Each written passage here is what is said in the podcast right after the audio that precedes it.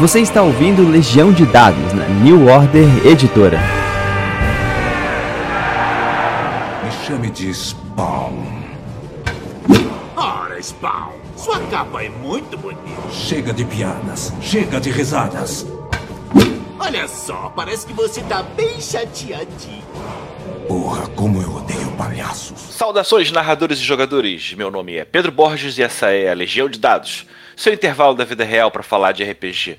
RPG, não, bem, hoje em especial a gente está abrindo uma sessão muito especial. A gente vai falar de quadrinho. E não é qualquer quadrinho, a gente vai falar de Spawn. Isso mesmo.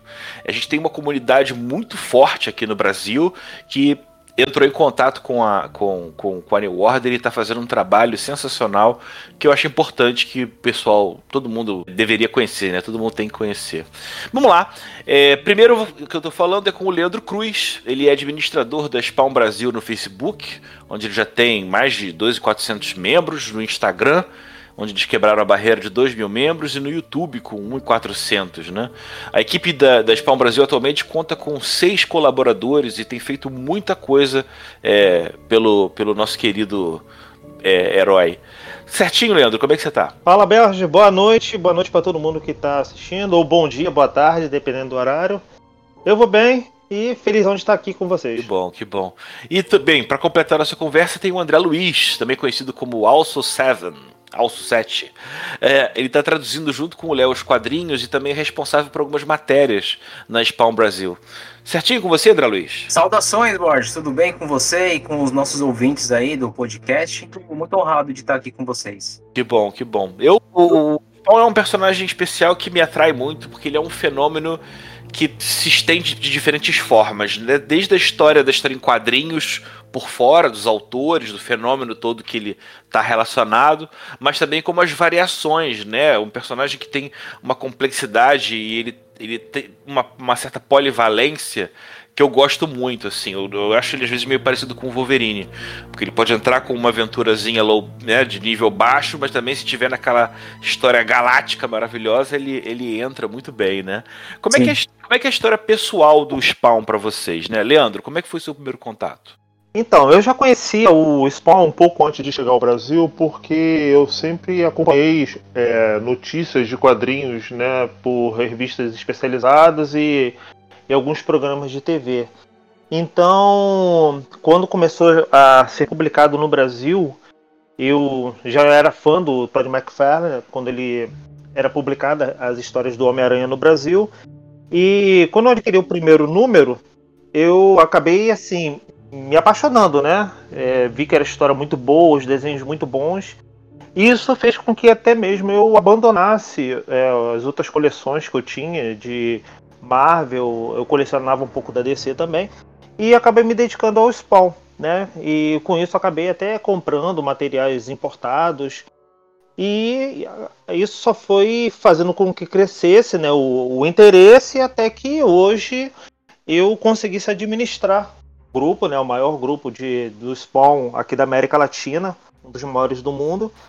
E é isso, né? A gente agora está com essa é, feliz né, de tá, poder participar junto com a New Order aí dos novos projetos. O trabalho com os colaboradores existe há quanto tempo? É, a gente está trabalhando há cerca de dois anos. Foi quando. Antes eu só tinha a comunidade né, no Facebook, mas depois que foi criado o site e o canal no YouTube. É, eu precisava de mais pessoas para me ajudar, porque antes eu era sozinho, né? Só eu que fazia ali toda a mediação do grupo, mas como a coisa começou a se, se espalhar por outras mídias, aí eu comecei a procurar pessoas que pudessem me ajudar. É, um, um braço muito bom que chegou pra gente foi justamente o André, com toda a sua expertise em edição de vídeo e acabou criando o nosso canal do YouTube que é, hoje nos ajuda bastante na divulgação de vídeos, matérias, Não. etc. André, e o, o, seu contato pessoal com o Spawn? Bom, vamos lá. Vou tentar ser breve. É, criança, né? Na época de 94, meu pai ele comprava a revistinha Herói e logo na primeira edição da revista Herói, não sei se a galera vai lembrar dela, tinha lá falando da, da Image e do Spawn. Então foi meu primeiro contato. Isso foi em 94, eh, na época de Cavaleiro do Zodíaco e tal. E aí, lá na frente, em 96, eh, indo pra escola, parei na banca e de repente eu vi aquela imagem que eu vi na, na revista Herói lá, personagem, eu vi na banca. Falei, caraca, que da hora.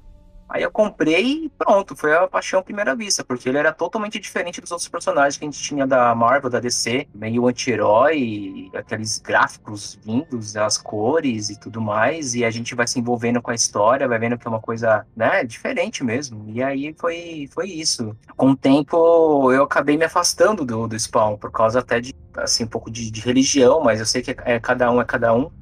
Mas comigo, eu achava que eu precisava me afastar do spawn por causa daquela coisa, assim, que é do inferno e tal. E depois, amadurecendo mais pra frente, assim, eu vi que foi uma besteira minha. E aí, aos poucos, eu fui, fui voltando a interessar pelo, pelo, pelo. continuar querer acompanhar o personagem. E aí, nessa de querer acompanhar o personagem, eu descobri nas internet da vida um Spawn Alley, né? Que era o nome antigo do Spawn Brasil. E aí eu comecei a me inteirar. Mas só foi dois anos atrás que eu entrei em contato com o Léo. E aí eu falei que iria realmente ajudar na causa aí de espalhar a palavra do Spawn pelo Brasil afora. foi isso. O Spawn ele surgiu. é, Ele é, eu acho que é o personagem principal da dissidência que formou a Image Comics, né? Você, agora você, eu ouço a história de vocês e me sinto mais velho ainda, porque tem uma lembrança clara de antes, né? Quando o Todd McFarlane fazia os quadrinhos do Homem-Aranha. E é engraçado porque se você botar um paralelo inicial do Homem-Aranha com o Spawn, tem uma carga genética, né, do- além do, do, do- esboço clássico dos olhos, mas eu acho que sempre tem. Como eh, visualmente o Homem-Aranha é um personagem muito rico, ele pegou um equivalente na hora de criar essa, essa, essa relação, ficou maravilhoso. A- Assim como o Homem-Aranha tem as teias que do traço do Todd McFarlane, tem umas duplas, se amarra dentro dela mesma, né? Os detalhes da capa do Spawn que se movem sozinhas, né? Correntes. que dão aquela coisa, é, justamente, é, os espinhos, né? É, acabam criando uma, uma, um ícone, né? Todos o, o personagem, quando ele é muito, muito significativo, você já reconhece ele pela silhueta. E o Spawn, com certeza, é, é um desses personagens, né? Mas vamos falar um pouco por dentro da história. Contem aí eh, uma introdução básica do que você. Um resumo, olha o desafio, hein? Um resumo da saga do Spawn desde que começou até agora. Vamos lá. É, o, o Spawn ele, ele passou por diversas fases, né? Isso até refletiu um pouco da, da fase da Image com, com, com o passar dos tempos, né? Porque inicialmente a Image ela tinha uma cara meio que editora de super-herói, né? Então não era só o Spawn que tinha ali, tinha Yankee Blood, o Savage Dragon, Shadowhawk, então tinha toda uma galeria de super-heróis. E o Spawn ele tinha justamente essa cara também de ser um super-herói. Então a gente até diz que as 100 150 primeiras edições é, seria como se fosse uma fase heróica dele, né? Era aquela coisa assim que lembrava um pouco Batman. É, depois dessas 150 edições, a, a história começou a ficar um pouquinho mais sombria e começou a se distanciar mais dessa fase inicial. Foi quando começou a fase Armagedon, a, partir da edição 151, onde essa fase, Armagedon, meio que concluía todas as profecias que tinham acontecido nas- na, na fase anterior.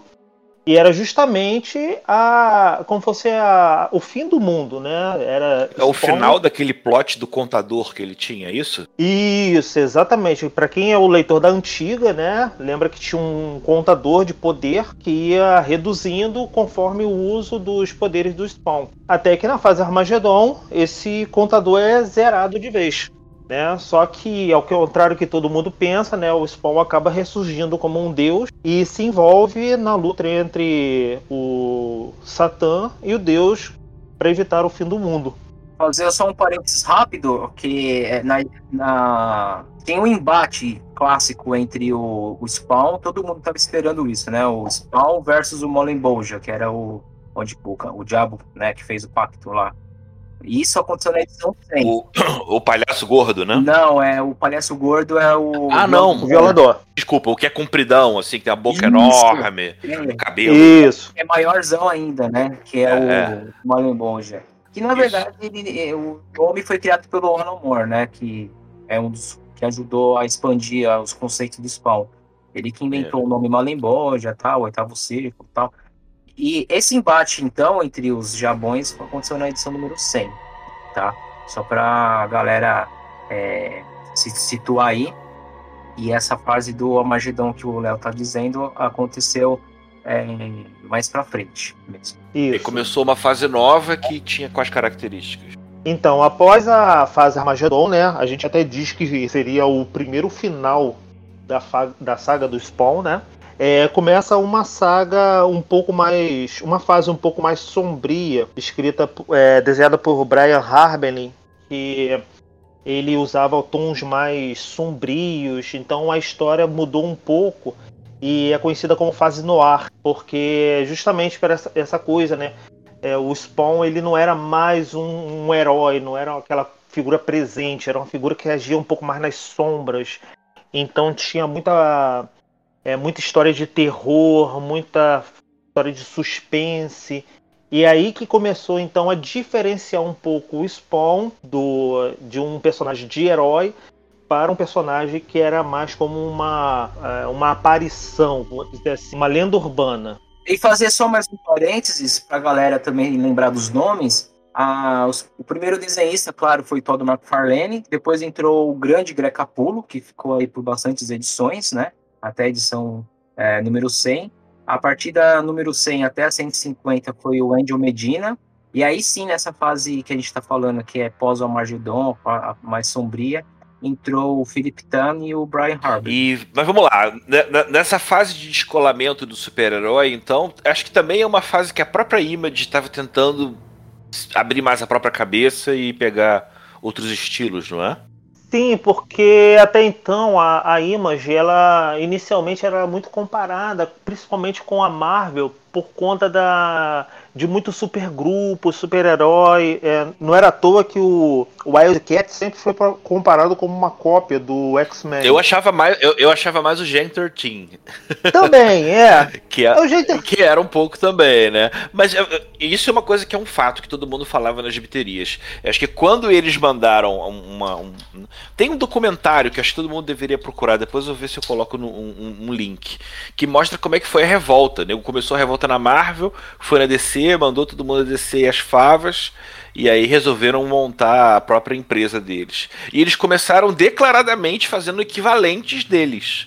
Eu acho que para essa fase inicial, eu acho que ele foi mais do que necessário para amadurecer o conceito, né? Você não vai inovar de maneira tão bizarra. Ele já tinha uma proposta de inovar a partir do traço, a partir de ser mais violento, a partir de prometer ser mais Sim. maduro ainda, né? Isso mesmo. Tanto que foi nessa fase que começou até a surgir outros títulos é, de outros autores diferentes que tinham outras visões. Foi durante essa fase, por exemplo, que chegou o Robert Kirkman. Chegou justamente nessa fase da abertura da Image para outros autores. É, foi, ele então que me- foi ele que ressuscitou. O Robert Hickman era um cara novinho que dava carona pro. Pra um dos caras originais, que eu não lembro mais. E aí ele ficava tão pilhado que a galera do pessoal resolveu animar. E como o Walking Dead não era não era super-herói, eles já acabaram abrindo mais a mente, até pegando uma fatia do mercado mais, mais interessante, né? Mas a gente tá falando de fases do, do, do Spawn, eu vou aproveitar a oportunidade aqui para entender um pouco melhor. Onde é que entra o, o Medieval Spawn né, em relação às fases do, do personagem? É, o Medieval Spawn, né, ele surgiu na edição 9. Vamos botar assim, o, o, o- primeiro inimigo da. O primeiro inimigo não, né? Vamos, é, o primeiro Hellspawn de outra época. Que lutou com a Angela no passado, né? Então. Ele apareceu ali, depois ele teve uma história própria de duas edições. Só que é um personagem que acabou fazendo tanto sucesso que depois ele foi criado até outras minisséries com ele, com o encontro com a Witchblade. E atualmente ele tá, faz- tá fazendo parte do Spawn Verso, né, André? Exatamente, o Spawn Verso, que desde a edição número 300 aí da, do, do Spawn, né? Ele tem aparecido com mais frequência. Certo. E aí a gente pode para o pessoal que está ouvindo a gente entender, existem. O Spawn não é o primeiro Uhum. desse tipo de, de, de personagem que recebe esse poder. E você teve diferentes gerações de outros Spawns como ele. Alguns foram nobres, outros não foram. Então você tem essa, essa multiplicidade que está associada a esse Spawn verso. Isso. Né? Conta aí, André, um pouquinho sobre o Spawn Verso para o pessoal entender o que, que é isso. Basicamente, o Spellverso é é a junção aí todos os outros personagens é, Hellspawns, né? Que apareceram ao longo do tempo na, na revista. E também nas linhas de, de action figures, né? Da Todd McFarlane Toys. Que o McFarlane, ele basicamente revolucionou a- essa linha de colecionáveis que a gente tem hoje em dia. Foi, não tem como não negar que é graças a É, é, McFarlane Toys. Ele fazia É. tudo, cara. Eu, eu- eu- a, o- a única miniatura que eu quase comprei na vida foi um Psycho Mantis do Metal Gear Solid. Então, feito por eles. Com, com certeza era da, da Todd McFarlane Games. O cara Eles é. toys, né? Horror Manics, né? Que tinha o Jason, tinha o Fred Putz, essa coleção também era muito Nossa. irada, né? tinha de dragões também. A galera que puxa RPG, nossa, vai pirar quando começar Uhum. a ver as figuras do, do McFarlane Toys, porque são sensacionais. É, além de, obviamente, uma coleção bizarra de versões do próprio Spawn, né? Que é o carro-chefe do. É, exato. Então teve, o, teve uma linha de é, Spawn Mangá, que eram umas versões todas tecnológicas. Tinha Spawn meio robótico, né? Tinha um Spawn que misturava com animais. Logo no começo já teve um Spawn Comando, que era um Spawn que já tinha uma roupa diferente, meio tática. É, tinha um Spawn Pirata, um Spawn Zumbi.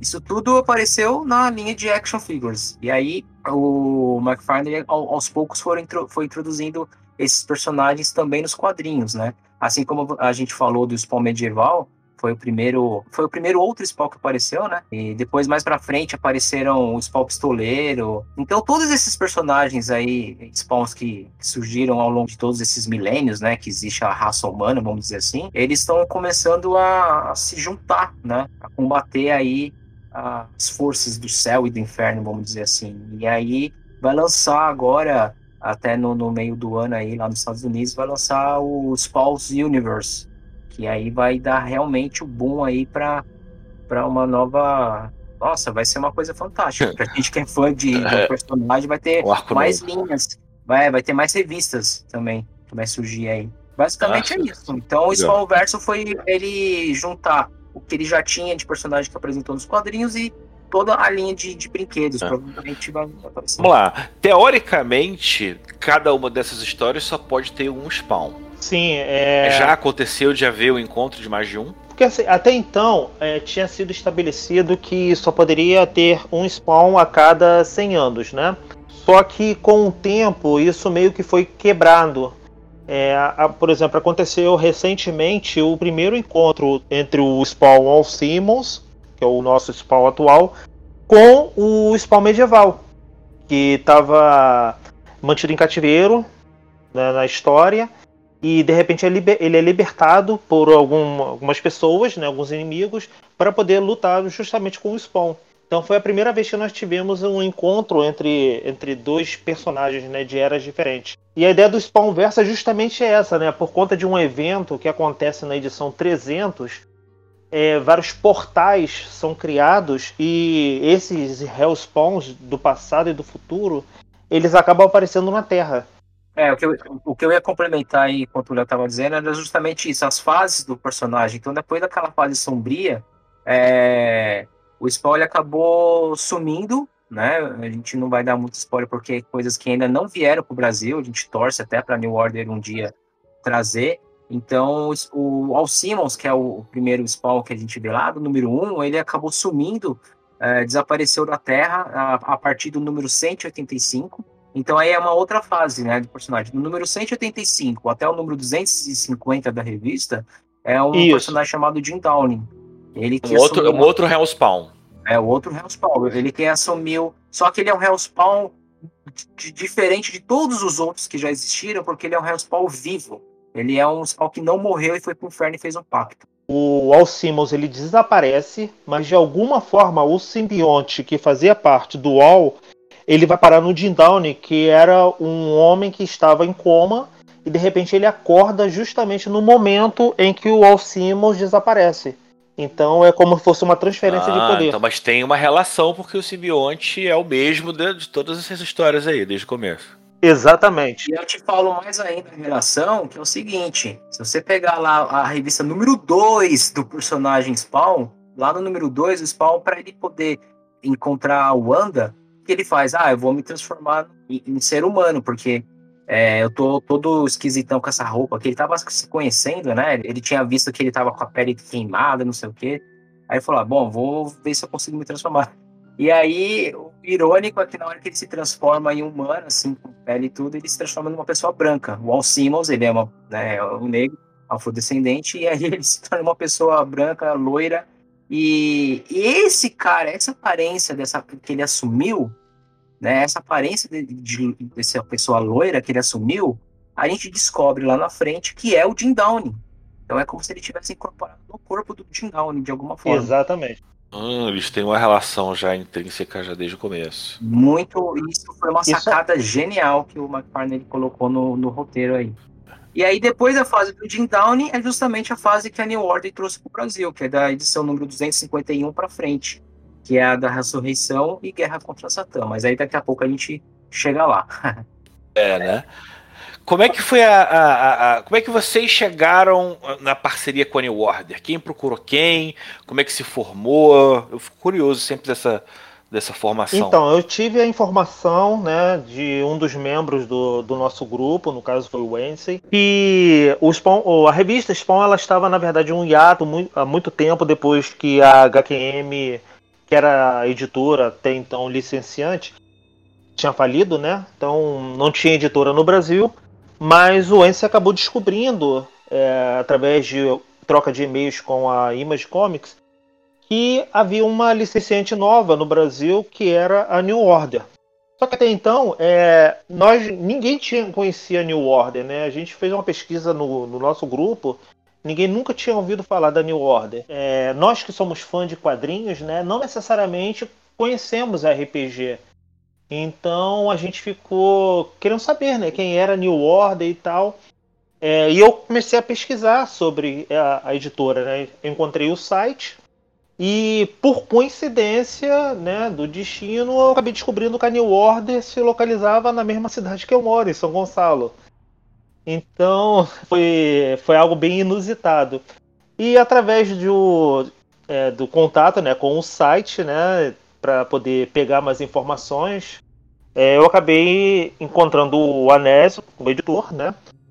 Me apresentei a ele falando que eu representava o, o grupo Spal Brasil, que já tinha trabalhado com as editoras anteriores, e eu gostaria de pedir informações sobre como que estava sendo esse, é, esse relançamento né, de Spawn no Brasil. Né? Então a gente foi esse o primeiro contato que tive com ele, trocamos muitos telefonemas para poder tentar entender como que, que o Spawn poderia voltar ao Brasil, né, de que forma poderia voltar. E tivemos até a, a definição né, de como ele poderia voltar, se a gente continuasse de onde a HQM parou, ou se lançaria uma saga mais à frente. E Por quais, por quais né, editoras a- a- o Spawn já passou? Então, a série principal, né, que começou pela editora Abril, foi até a edição 150. Depois que a editora Abril cancelou o título, ela foi para Pixel Media, que lançou a, até continuou de onde a Abril parou, foi até a edição 178.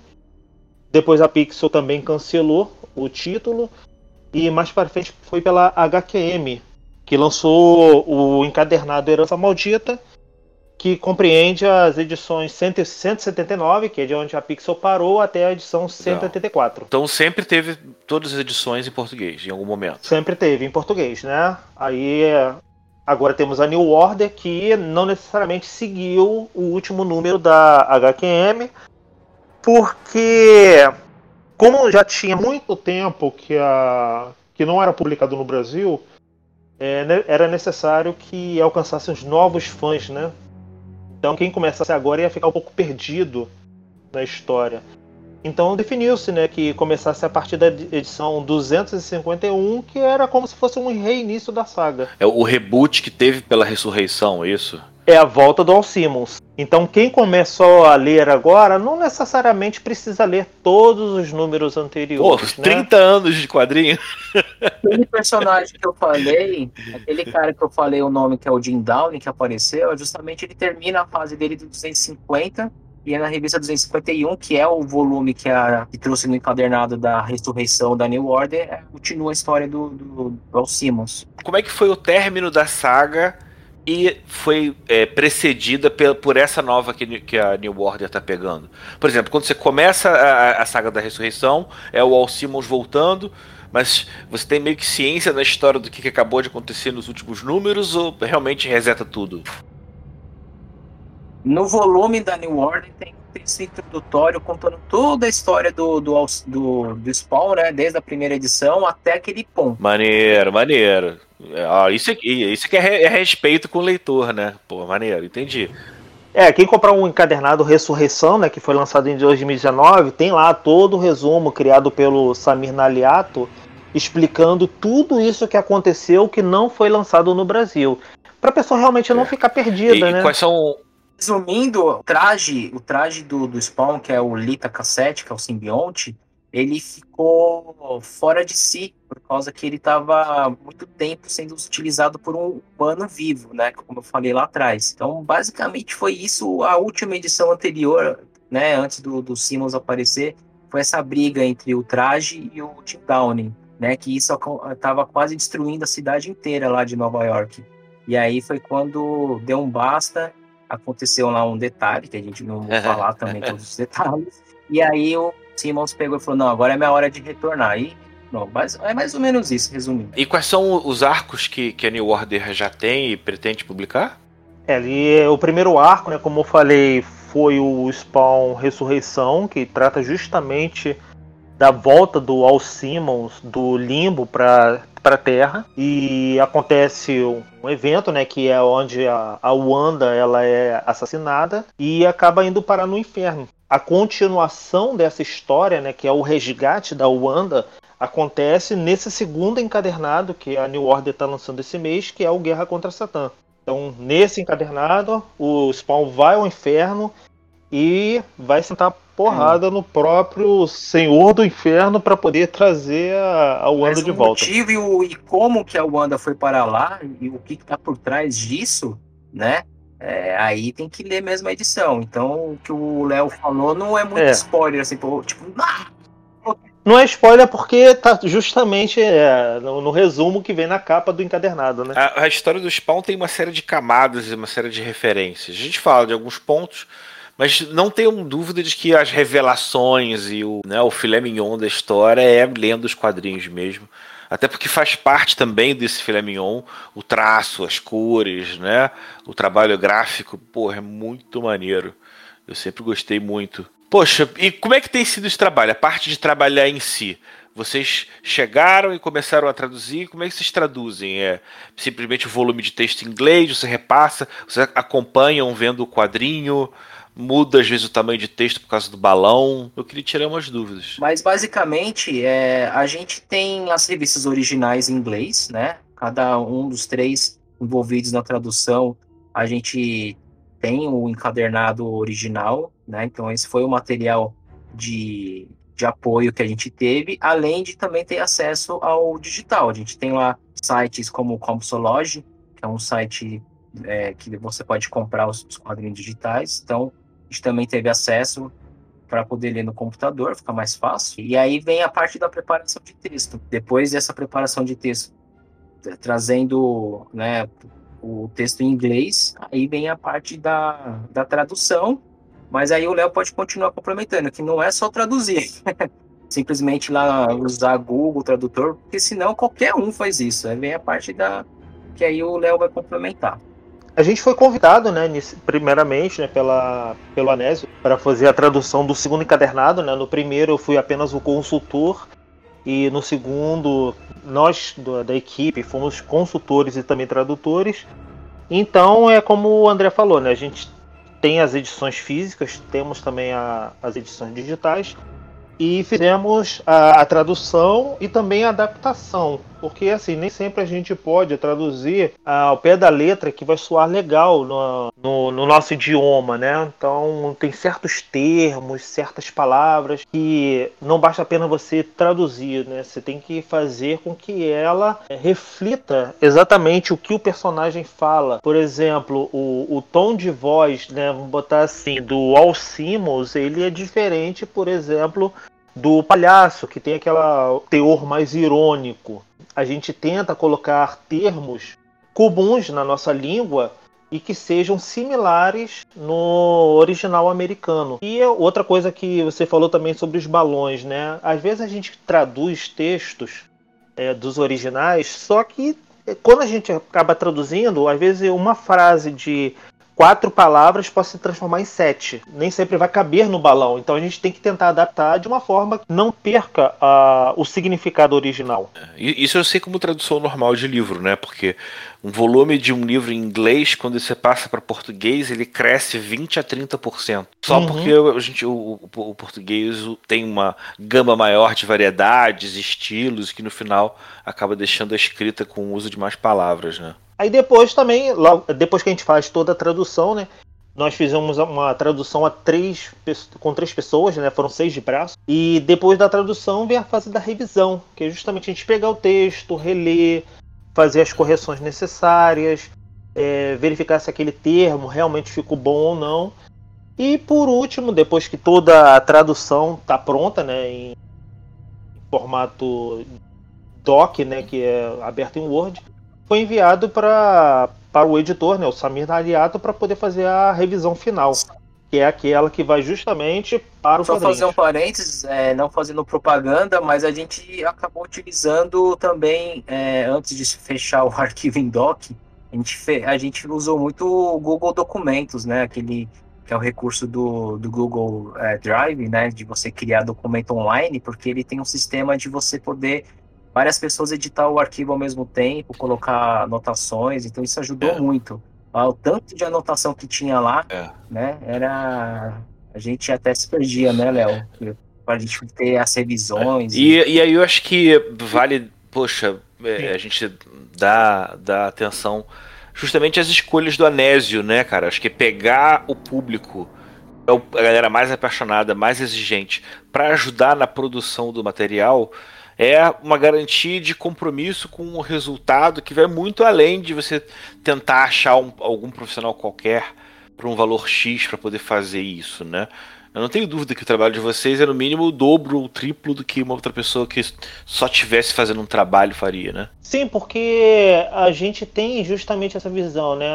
Nós, acima de tudo, somos fãs, então a gente quer realmente proporcionar para quem recebeu o encadernado a, uma sensação da mesma forma que a gente gostaria de ter, né? Como de pegar um quadrinho, ler, é, lê-lo de uma forma agradável, sem, sem erros, porque é, infelizmente a gente está passando por vários problemas, né? De tradução atualmente, né? E a gente se preocupou muito com isso. É, de evitar que erros de, que tenham acontecido em outros títulos possam acontecer o Spawn. Então a gente teve é, esse é, essa preocupação na hora da tradução, de estar tá sempre relendo. É, o André vai confirmar isso, mas a gente sempre que a gente relia encontrava alguma coisa que não estava legal, a gente consertava até chegar ao ponto de ler do início até o fim e não encontrar nenhum erro. É, então é isso que a gente é, a gente queria entregar esse produto com qualidade para a, para os fãs do Spawn no Brasil e poder ler com, com apreciação. E complementando aí o Léo, é, foi uma, foi uma grande sacada do, do Anésio realmente, porque é, acredito eu que é um precedente histórico, talvez único na, na indústria dos quadrinhos, né? Um, nós que somos muito fãs do, do personagem, poder trabalhar no produto oficial licenciado, é, né, a tradução do, para a língua portuguesa, isso para a gente é um, motivo de muito orgulho. Poxa, muito bom. Cara, queria muito agradecer a presença de vocês. Queria arrumar um. deixar um espacinho agora pro final para vocês darem qualquer recado, né? Começa aí, Léo. É, eu quero agradecer a você, o Borges, por ter é, nos convidado para esse bate-papo. Um prazer, bem, muito maneiro. Bem prazeroso, bem legal, né? E poder, é, poder mostrar o nosso trabalho aí para todo mundo que está ouvindo e convidar todos para que possam visitar uh, o nosso site, né, o spawnbrasil.com.br, onde sempre postamos notícias, curiosidades sobre Spawn, sobre Todd McFarlane, sobre as Action Figures e também nos acompanhar em nossas redes sociais. Estamos no Facebook, lá é só procurar Spawn Brasil, estamos também no Instagram, só procurar arroba Spawn Brasil e também temos o nosso canal no YouTube, que o André toma conta, né? E toda sexta-feira a gente publica algum, algum vídeo novo, né? É só procurar lá no YouTube, Spawn Brasil Oficial, e poder assistir lá as dezenas de vídeos que nós tivemos, que nós fazemos, né? E também, quem quiser ter um contato a mais, nós temos também o nosso grupo no WhatsApp. Para saber como entrar, Basta mandar uma mensagem pra gente através do Facebook ou do Instagram, lá no privado, que a gente pode adicionar vocês sem problema. É, e complementando aí a despedida, né? Pedindo também a aí a galera para acessar o nosso canal lá do YouTube, porque em breve eu vou colocar um vídeo lá mostrando umas cartas de spawn que lembra muito aquela, aquele sistema Magic the Gathering, né? Aquelas é, de jogo, assim, que lembra é, o mundo do RPG, né? Que, que é tão, tão fascinante. Então, vai ser legal aí, a galera vai, vai, vai acho que vai curtir de, de ver. Então, fica acompanhando lá em breve. É. E também fica como um apelo geral para, cara, incrível, eu nunca pelo menos posso estar errado, mas eu não cheguei a achar um Spawn RPG. Vamos conversar rapidamente agora com a New Order pra gente pelo menos pegar um sistema base aí para poder fazer um equivalente e poder fazer um jogo de mesa do personagem, né? Gente, muito obrigado. Eu queria agradecer também a companhia de você que está ouvindo a gente até agora. É sempre maravilhoso poder acumular, saber mais gente. Eu estava querendo saber mais sobre o Spawn. Então, poxa, foi muito bom receber esses dois caras aqui. E é isso aí. Até a próxima oportunidade. Um grande abraço a todo mundo. Valeu. Tchau. Você ouviu Legião de Dados na New Order Editora. Esse programa foi gravado e editado por Barcelos Taverneiro, diretamente da Taverna do Arcano.